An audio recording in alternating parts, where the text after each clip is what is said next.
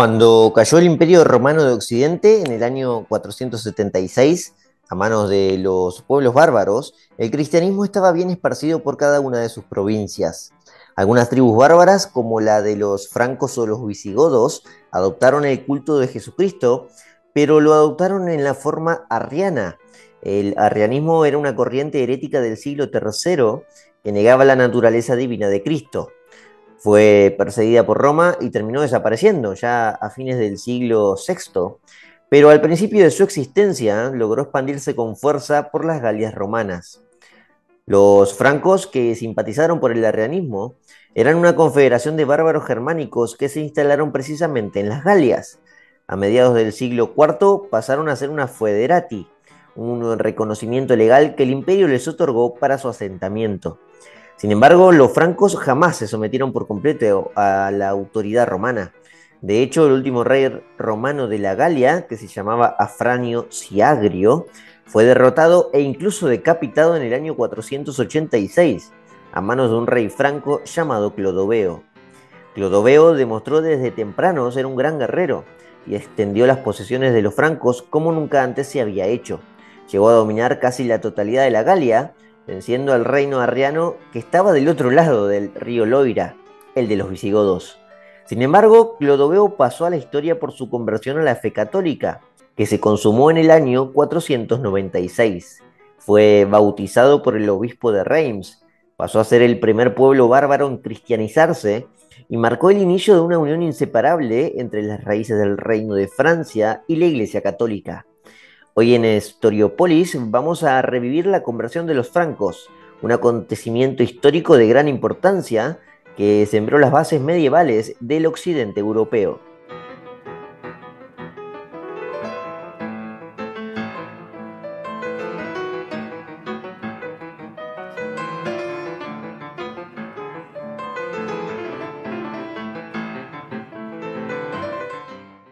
El año 358 después de Cristo, el emperador romano Juliano el Apóstata le plantó cara en varias guerras al pueblo bárbaro de los francos.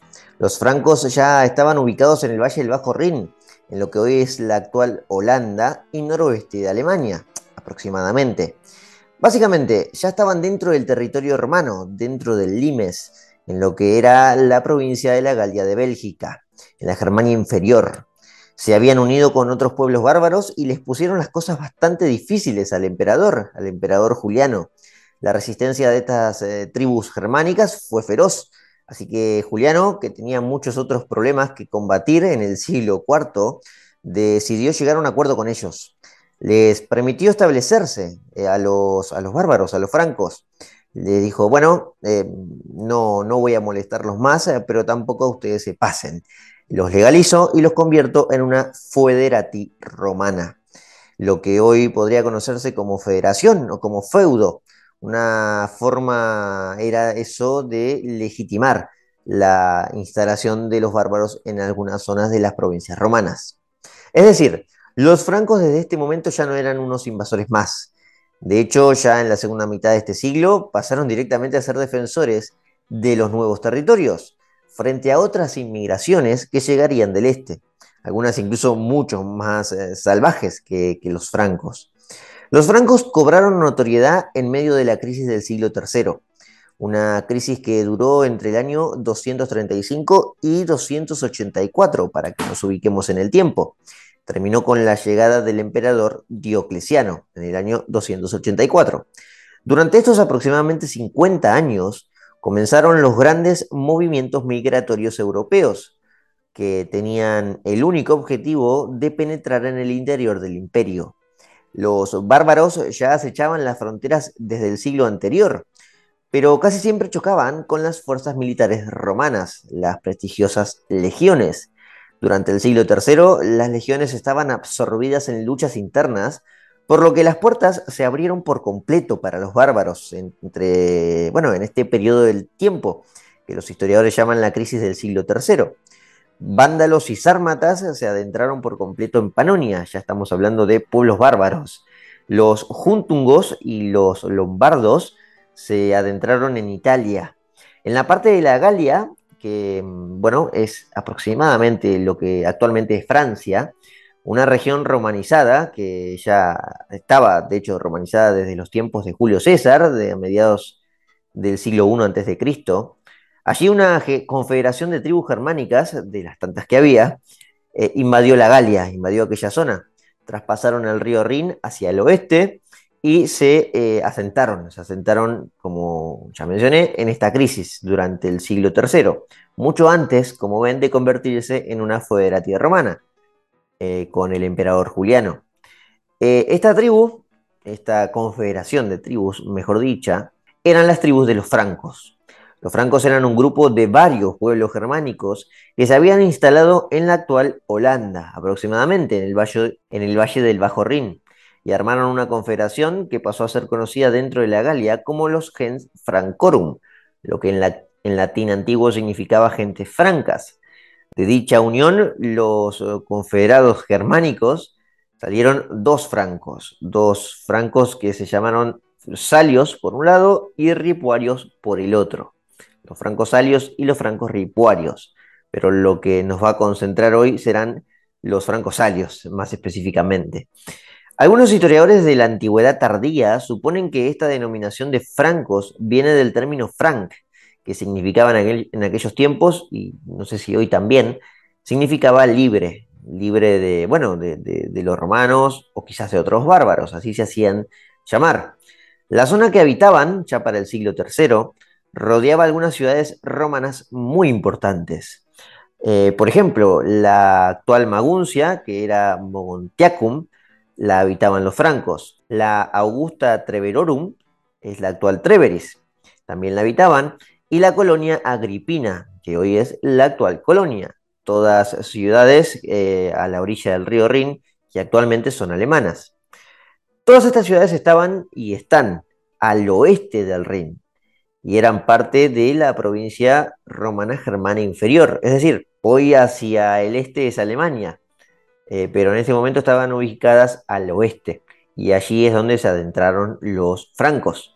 Eh, todo esto durante aquella crisis del siglo III. A esta crisis, muy estudiada por los historiadores, le puso fin el emperador Diocleciano. Sin embargo, la estabilidad política se evaporó con su muerte. Es decir, el problema de Diocleciano fue que no eh, pensó muy bien la sucesión.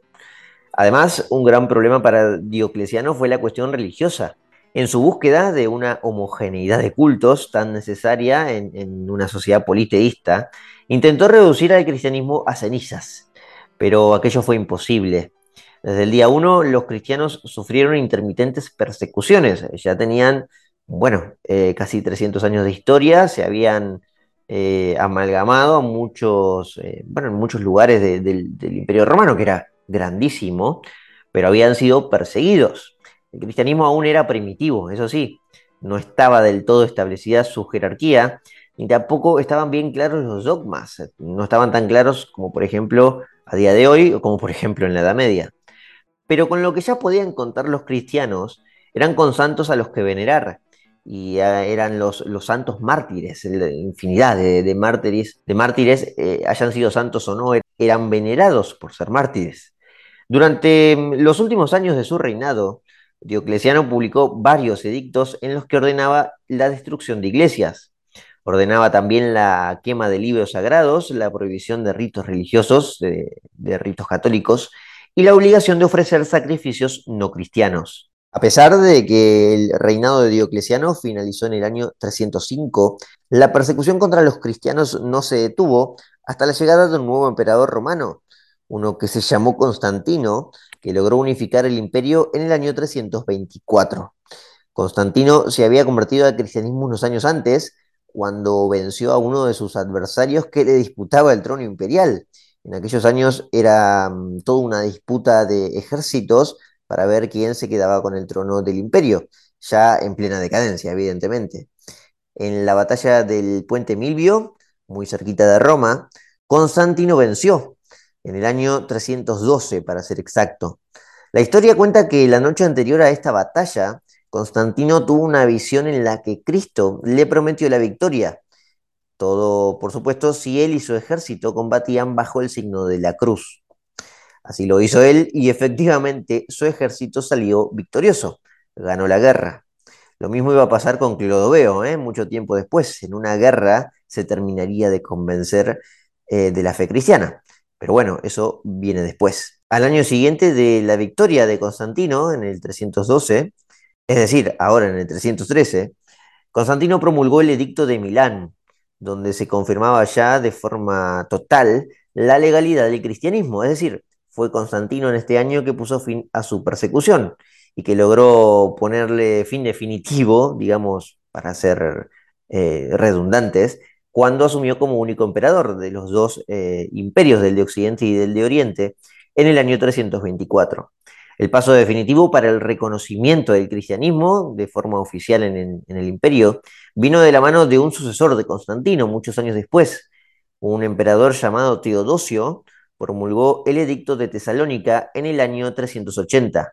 Edicto que ya hizo del cristianismo, ya de forma definitiva, ahora sí, la religión oficial del imperio.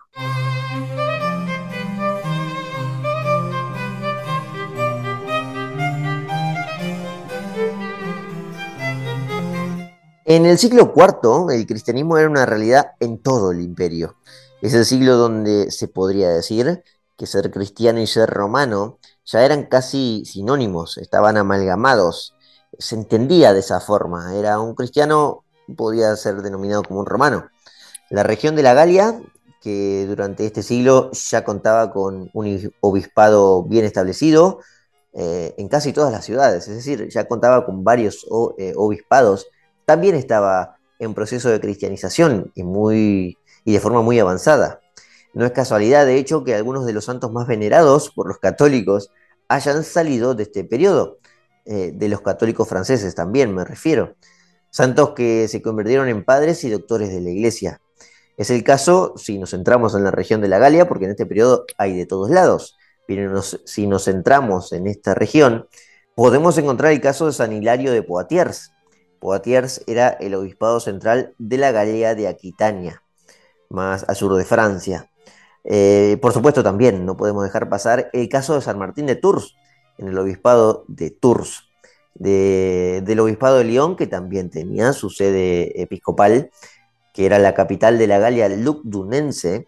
Todavía se podía recordar a muchos mártires que habían sufrido la matanza de Marco Aurelio en el siglo II después de Cristo cuando, bueno, cuando fueron condenados a muerte 48 cristianos. El único problema que aparejaba este cristianismo es que dio paso a una serie de desviaciones en el entendimiento del dogma, algo que, estaba explicando recién, ¿no? De, las dudas dogmáticas que existían en ese momento y que luego ya se unificaron. Por ejemplo, paralelamente a la oficialización de la fe en Cristo, surgieron doctrinas heréticas que comenzaron a expandirse con fuerza por el imperio heréticas en el sentido de que eh, negaban eh, algunas cuestiones dogmáticas centradas en los primeros concilios. Una de estas doctrinas fue la corriente del arrianismo, que rechazaba el dogma de la Trinidad y ponía, en duda la mismísima naturaleza de Dios, em, mejor dicho, de Jesús. Básicamente, afirmaba que Jesucristo fue creado por Dios Padre, por lo tanto, no eran la misma persona lo que negaba a sí mismo la Santísima Trinidad. Esto es, negaba que Dios es un ser único que existe como tres personas distintas, el Padre, el Hijo y el Espíritu Santo. Aunque parezca una cuestión eh, menor en, nuestros días, en aquel momento no era una cuestión menor, era una cuestión principal, de principal importancia. Por eso, eh, para unificar criterios que eran, de vuelta, muy importantes para todos los habitantes del siglo II, del siglo III, del siglo IV, se necesitaba jerarquizar una doctrina. Eh, los emperadores romanos prestaron mucha atención a esta corriente del arrianismo y llevaron adelante algunos concilios muy importantes. De hecho, los eh, concilios que tocaron este tema del arrianismo son los primeros concilios ecuménicos, los, dentro de los siete primeros concilios ecuménicos que documenta la Iglesia Católica. Estos ya se los toma como muy relevantes. Durante el siglo IV, donde el arrianismo se estaba expandiendo, tenemos dos concilios, de hecho los dos primeros concilios ecuménicos, uno se dio en Nicea y el otro en Constantinopla. El de Nicea lo encabezó Constantino en el año 325 donde se consolidaron muchas de las costumbres ya litúrgicas que los cristianos mantienen hasta hoy. Los cristianos, por supuesto, que no se separaron de Roma, los católicos.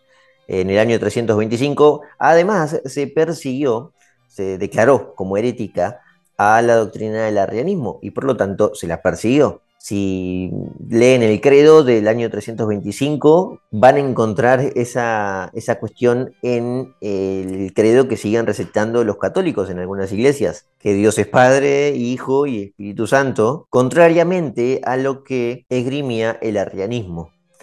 Bien, no me meto más en cuestiones litúrgicas para no mandarme macanas. Esto que se llamó arrianismo generó una división teológica muy grave, como vengo mencionando. Se cree que fue titulada de esta forma, arrianismo, porque fue difundida por un sacerdote de Alejandría llamado Arrio. Porque esto era un problema serio ya en el interior de las provincias romanas. Bueno, en este periodo tenemos que empezar a contar y comentar sobre las grandes migraciones, de la llegada de confederaciones tribales bárbaras que se asentaban ya por completo en el interior del imperio. Eh, por cierto, este sacerdote Arrio Em, está entre fines del siglo III y principios del siglo IV, para que también nos ubiquemos en el tiempo. Después fue expandiéndose sus, sus prédicas, se fueron expandiendo por el interior del imperio, especialmente del lado occidental, eh, donde muchas tribus se estaban asentando con fuerza. Todas las tribus eran eh, germánicas, de origen germánico, que por una variedad de razones, que van desde, bueno, movimientos de otros pueblos del este, hasta el simple deseo de ser parte de la prosperidad romana, los pueblos tenían un apetito voraz de vivir del otro lado de la frontera, del otro lado del limes, como lo llamaban los romanos. La llegada de poblaciones no implicaban, por lo menos no en todos los casos, saqueos masivos o quemas de ciudades. A veces era simplemente un cruce para asentarse pacíficamente. Eso sí, no respetaban mucho la autoridad romana. El asunto con estos francos, que se repitió también con otras tribus, es que tomaron al cristianismo arriano. Y bueno, si es que tomaban algo de la religión, obviamente, hay otras que ni siquiera se convirtieron. La mayoría de las veces los pueblos mantenían sus cultos paganos recontrapoliteístas. Es decir, creían en varios dioses y usaban cada uno para una cuestión específica, dependiendo del amor, de la guerra o de la cosecha, no sé. Muchos dioses mitológicos de hecho vienen del paganismo germánico, como es el caso de, de Tyr, que los romanos llamaron Marte, o el propio caso de Thor, el famoso dios del trueno recontra hollywoodizado, ¿no? En todas las películas em, que se han hecho hasta no hace mucho tiempo, el dios eh, Thor, el dios del trueno, em, se presta mucho para la pantalla, por lo menos en nuestros tiempos. Para fines del siglo IV y ya principios del siglo V, con independencia ya de la religión que escogían los bárbaros, ya eh, lo cierto es que estaban instalados por completo en las Galias, especialmente los francosalios, no tanto los ripuarios. Y precisamente los salios van a tener un protagonismo crucial.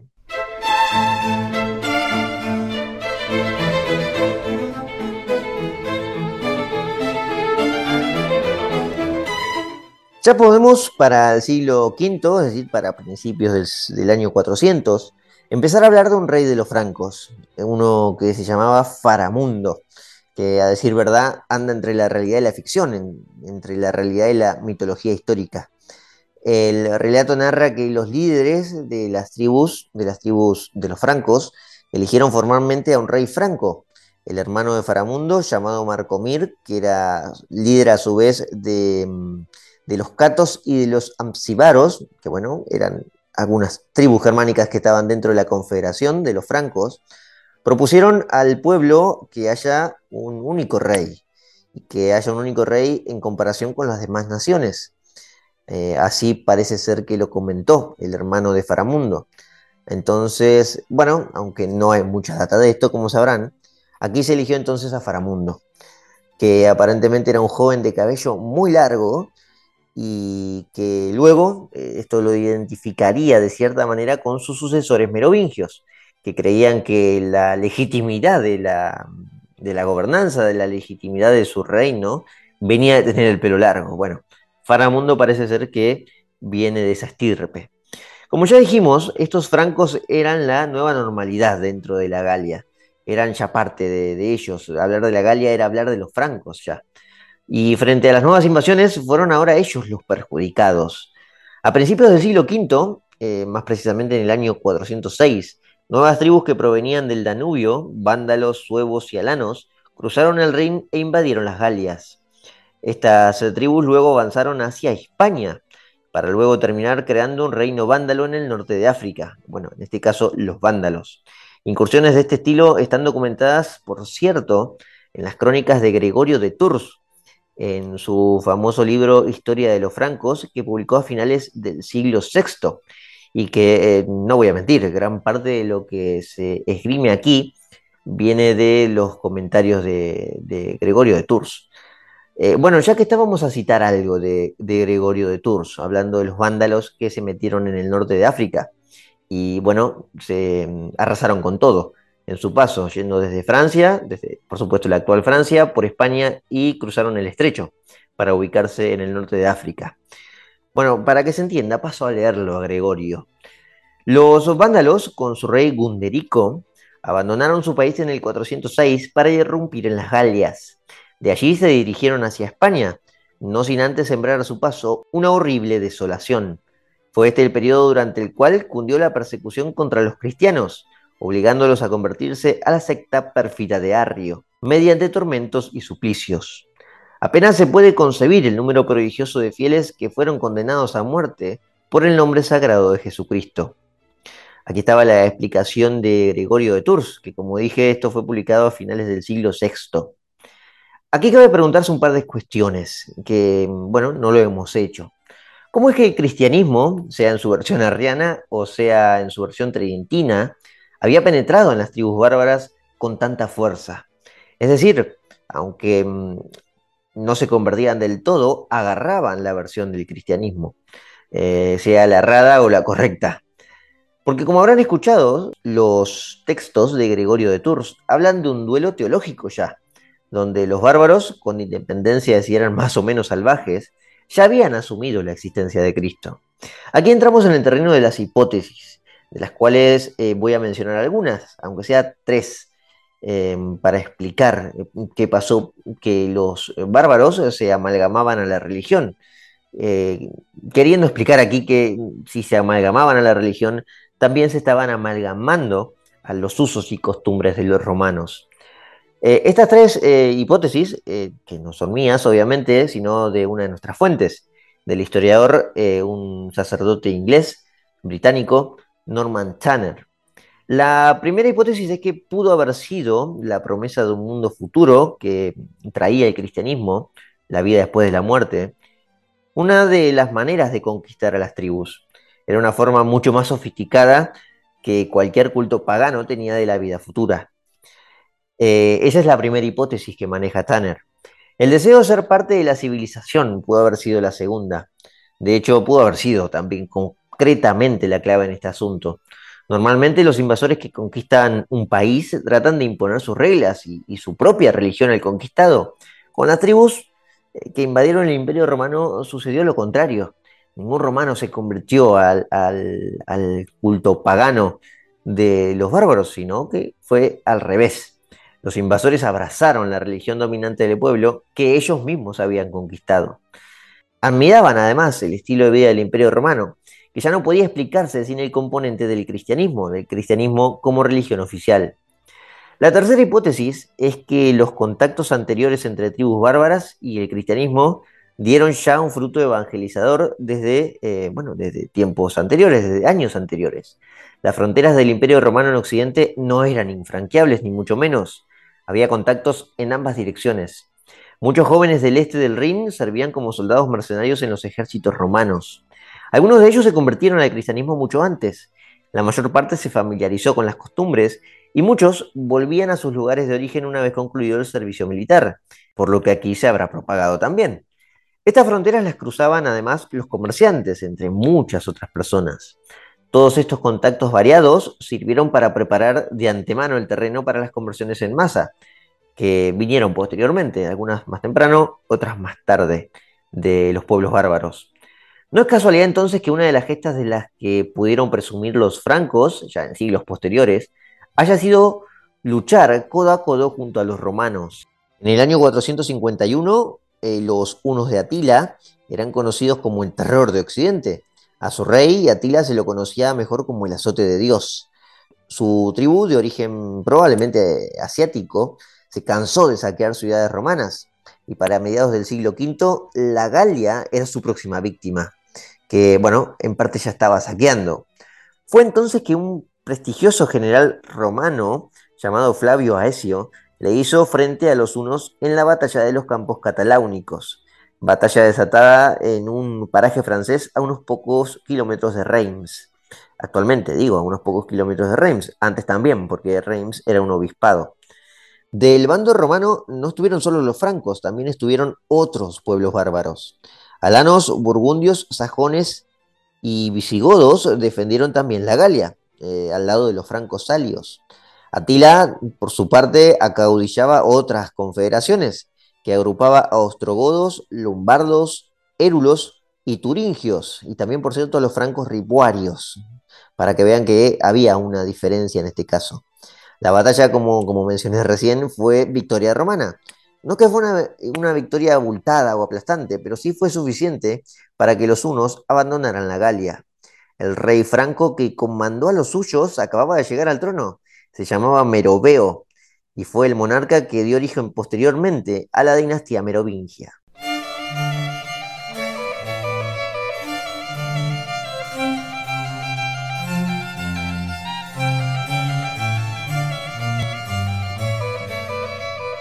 Este rey franco, Meroveo, gobernó entre el año 450 y el 458, no gobernó por mucho tiempo pero sí eh, dejó una huella, dejó una, marca importante. No hay mucha documentación de él tampoco. De hecho, la leyenda franca cuenta que nació un monstruo marino.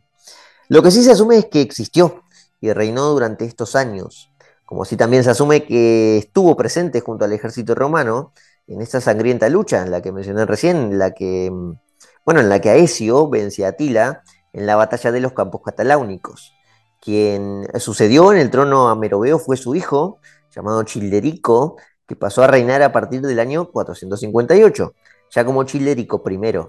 Sobre este Childerico que reinó durante mm, ya más tiempo, durante casi 20 años, más de hecho, de 20 años, no se contó precisamente buenas cosas, por eso no se lo recuerda tanto. Al parecer fue destronado durante un tiempo y exiliado. Fue destronado y exiliado por su libertinaje durante unos años y porque era un rey muy abusivo que se adueñaba de las esposas de los súbditos. Fue exiliado a Turingia. Los francos confiaron entonces a un general romano llamado Egidio para el ejercicio del gobierno. Esto nuevamente lo sabemos gracias a Gregorio de Tours, quien dejó escrito eh, algunas cosas también sobre este episodio, lo de la expulsión a Childerico. Vamos a leerlo. Gregorio de Tours nos dice, el rey de los francos, Childerico, vivía dado al libertinaje, deshonrando a las hijas de sus hombres, y por eso los francos, indignados, lo destronaron. En Turingia se refugió en la corte del rey Vicinio y su mujer Basina.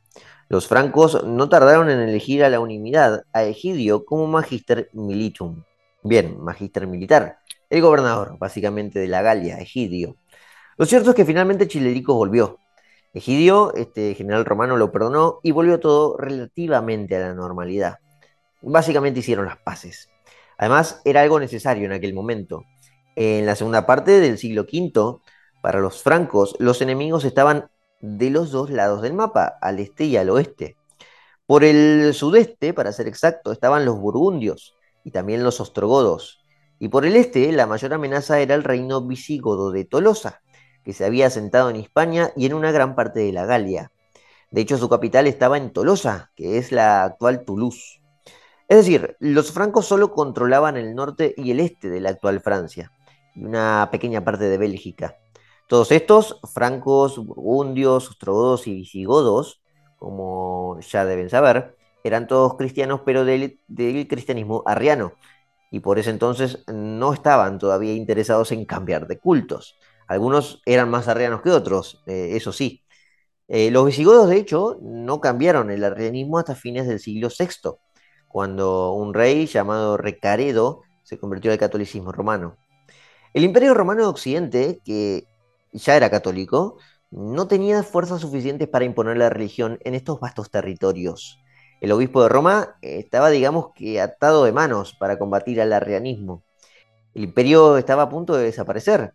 La capital ni siquiera estaba en el obispado de Roma, no estaba en Roma, estaba en Rávena, al otro lado de la costa, del mar Adriático. Roma, de hecho, era ya una ciudad fantasma, donde había bajado muchísimo la población. Lo único que quedaba era el patriarca de Roma, que lejos estaba todavía de tener el trono absoluto del cristianismo, por eso es que no lo llamamos papa. Había otros cuatro patriarcas, todos en Oriente, que tenían mayor peso, mayores influencias. Estos cuatro estaban en Antioquía, Jerusalén, Alejandría y Constantinopla. Este último sí se convertiría en el más poderoso, ya que este obispado estaba justo en el lugar del único imperio romano que continuaría vivo, el de Oriente, en Bizancio, ya la nueva capital del imperio romano. Eh, bueno, de ahí nace el imperio bizantino. El siglo V, además, fue muy sangriento para Roma. La ciudad fue saqueada en tres ocasiones, en el año 406, en el 455 y en el 472. Cuatro años después de este último saqueo, en el 476, ya el Imperio Romano de Occidente desapareció oficialmente, poniendo fin además, para muchos historiadores, a la Edad Antigua y dando inicio a la Edad Media. Pasando en limpio, no había forma de combatir el arrianismo, por lo menos no desde Roma. Fue entonces que apareció un monarca llamado Clodoveo, un monarca franco de los francos salios, que cambiaría la historia. En el año 481, Clodoveo accedió al trono de los francos en la región de Tournai, en la actual Bélgica. Clodoveo tenía apenas 15 años, era hijo de Childerico y de una princesa de Turingia, Bacina, aquella que mencionó Gregorio de Tours en sus crónicas. El destino, a primera vista, no lo recibió de la mejor manera Clodoveo. Sus dominios eran menores a los de su padre o a los de su abuelo Meroveo. Su coronación en Tournai y no en Lyon, en Orleans o en París. Habla de cómo eh, eran las cosas al principio de su reinado, es decir, no fue casualidad que no se pueda eh, coronar en estas ciudades más prósperas. Eh, estas ciudades, Lyon, Orleans o París, no pertenecían a sus posesiones, dice llanamente, pertenecían al hijo de Egidio, aquel general romano que había sido elegido por los francos. Egidio tuvo un hijo, luego, bueno, falleció, y el hijo heredó la Galia romana se llamaba Afranio Siagrio. Y bueno, cuando cayó el imperio, en el 476, cuando fue depuesto el último emperador de Roma, eh, Siagrio siguió representando la autoridad de un rey en las provincias romanas de la Galia. Siagrio ejercía gobierno prácticamente en la Galia lugdunense, donde la capital era Lyon. Es decir, en la Galia Siagrio era visto todavía como rey de los romanos. Clodoveo podría ser visto como un líder bárbaro más. No parecía competencia para nadie en ese momento. Sin embargo, Clodoveo no era un bárbaro más. O me atrevo a decir que quizás ni siquiera era un bárbaro. Ya se lo podía tomar como un mestizo, un galo-romano más que procedía de un linaje de monarcas.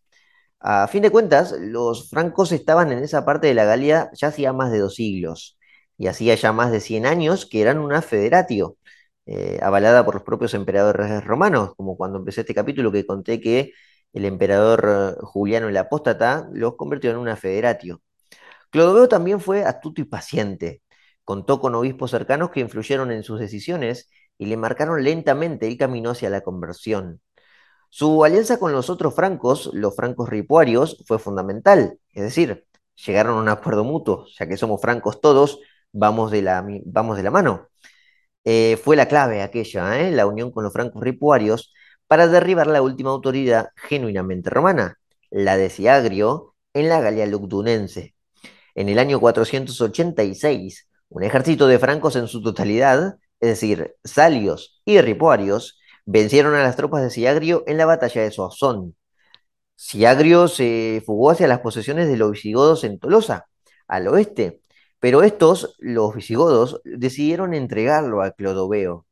Ya habían visto que estaba surgiendo un poder militar que había que tenerle relativamente respeto. Así que se lo entregaron a Clodoveo. Clodoveo, eh, para mostrar también su autoridad y de eliminar de facto cualquier autoridad eh, antigua y genuinamente romana, lo que hizo con Sigario fue básicamente decapitarlo.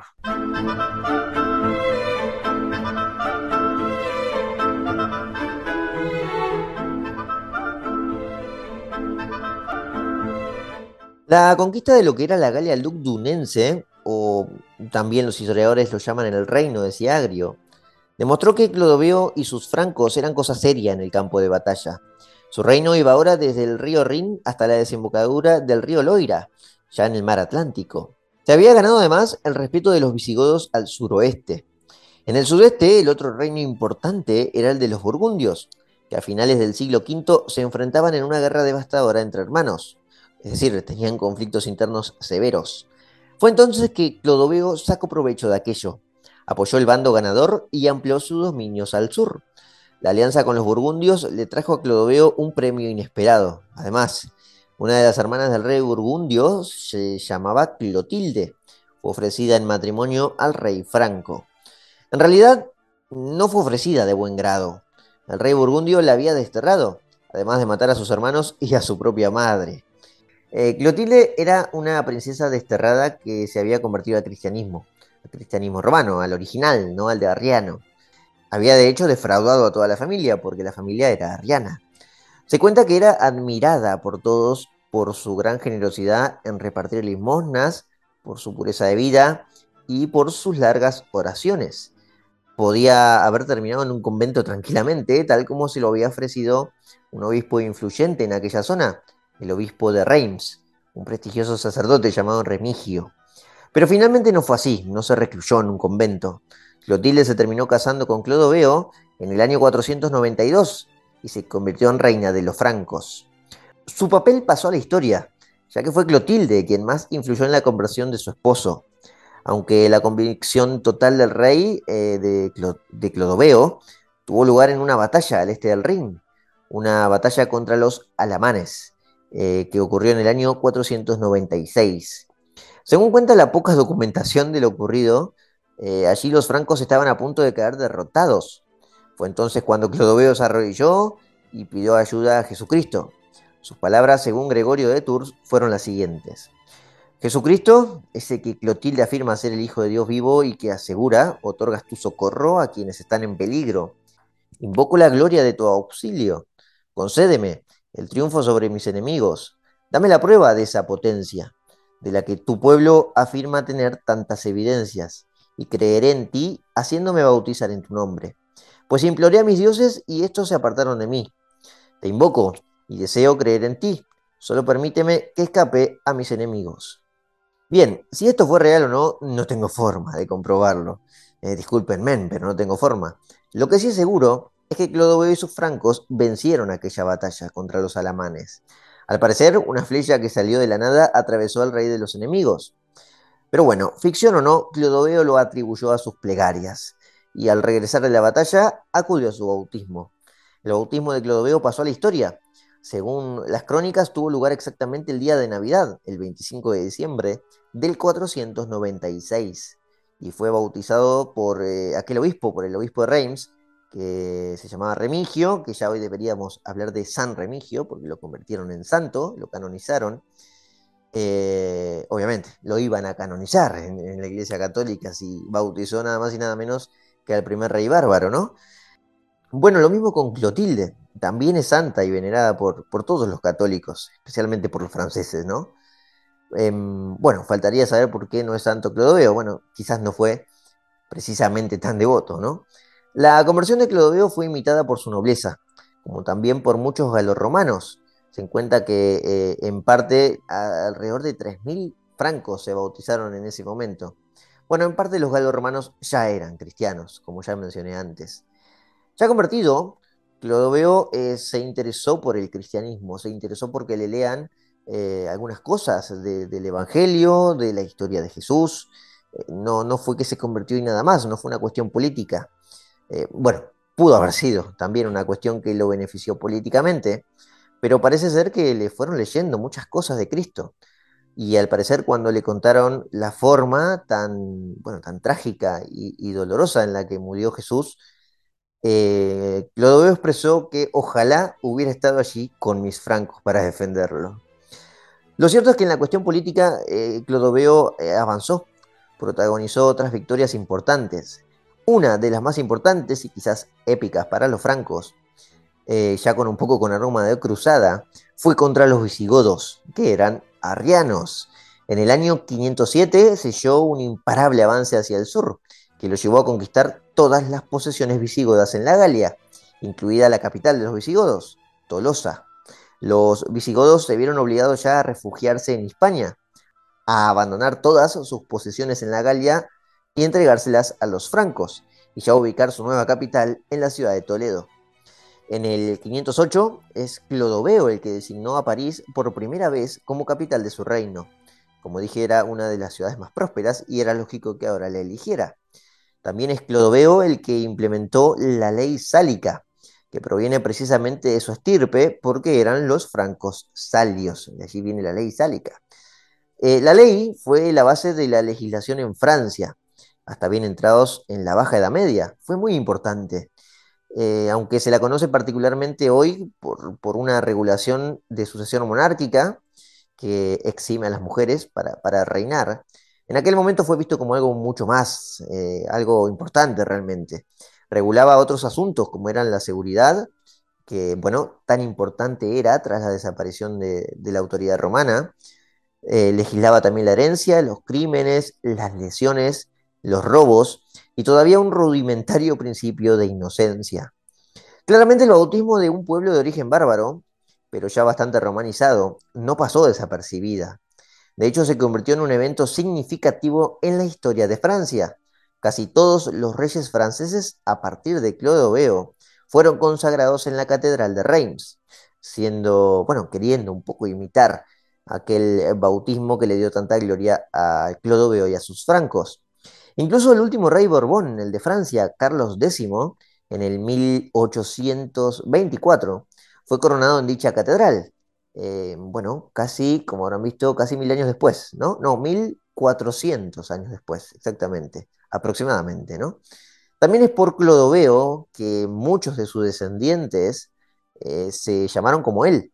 Todos sabemos que el deporte nacional de la Francia medieval y, también de la Francia moderna es ponerle Luis a los herederos. Y es que Clodoveo em, es lo que llegó a nuestra traducción. Para los francos su nombre era Cluis, lo que derivó entonces, ya en su forma latinizada del francés moderno, en el simple Luis. El último Luis fue Luis XVIII. Como ven, hubo 18 reyes franceses que se llamaron. Eh, Luis. Eh, Luis XVIII reinó entre el 1815 y 1824. El rey francés que fue santo, eh, que reinó durante el siglo XIII, bajo la dinastía de los Capeto, también se llamaba Luis, porque si un rey es santo en Francia, tiene que llamarse Luis fue Luis, eh, fue Luis IX el Santo. Es también de destacar que el bautismo de Clodoveo marcó el inicio del lazo entre el clero y la monarquía francesa, y Francia se ganó el título además de hija primogénita de la iglesia. Su conversión también legitimó su linaje en el trono, ya que sus descendientes solo debían gobernar en nombre de Dios, creando ya así, de esta forma, la primera monarquía hereditaria católica. Es decir, ya no es que tenían que gobernar porque tenían el pelo largo, sino que había un componente divino que, eh, bueno, lo tomaron como más sofisticado. Y diría que lo fue, porque si no, no hubiera durado casi 1500 años. Eh, la monarquía hereditaria católica básicamente estaban haciendo en ese momento.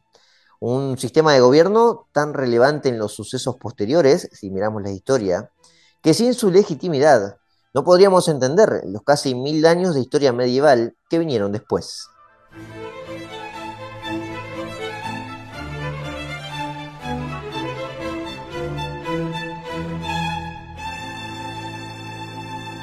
Muchas gracias eh, por estar del otro lado. Aquí finalizamos el episodio de la conversión de los francos, que hace rato lo vengo leyendo y estudiando y tenía ganas de hacer algo sobre el tema. Poco olvidado, eso sí, por la historiografía, pero es básicamente el inicio de, bueno, de, Francia, de la Francia medieval.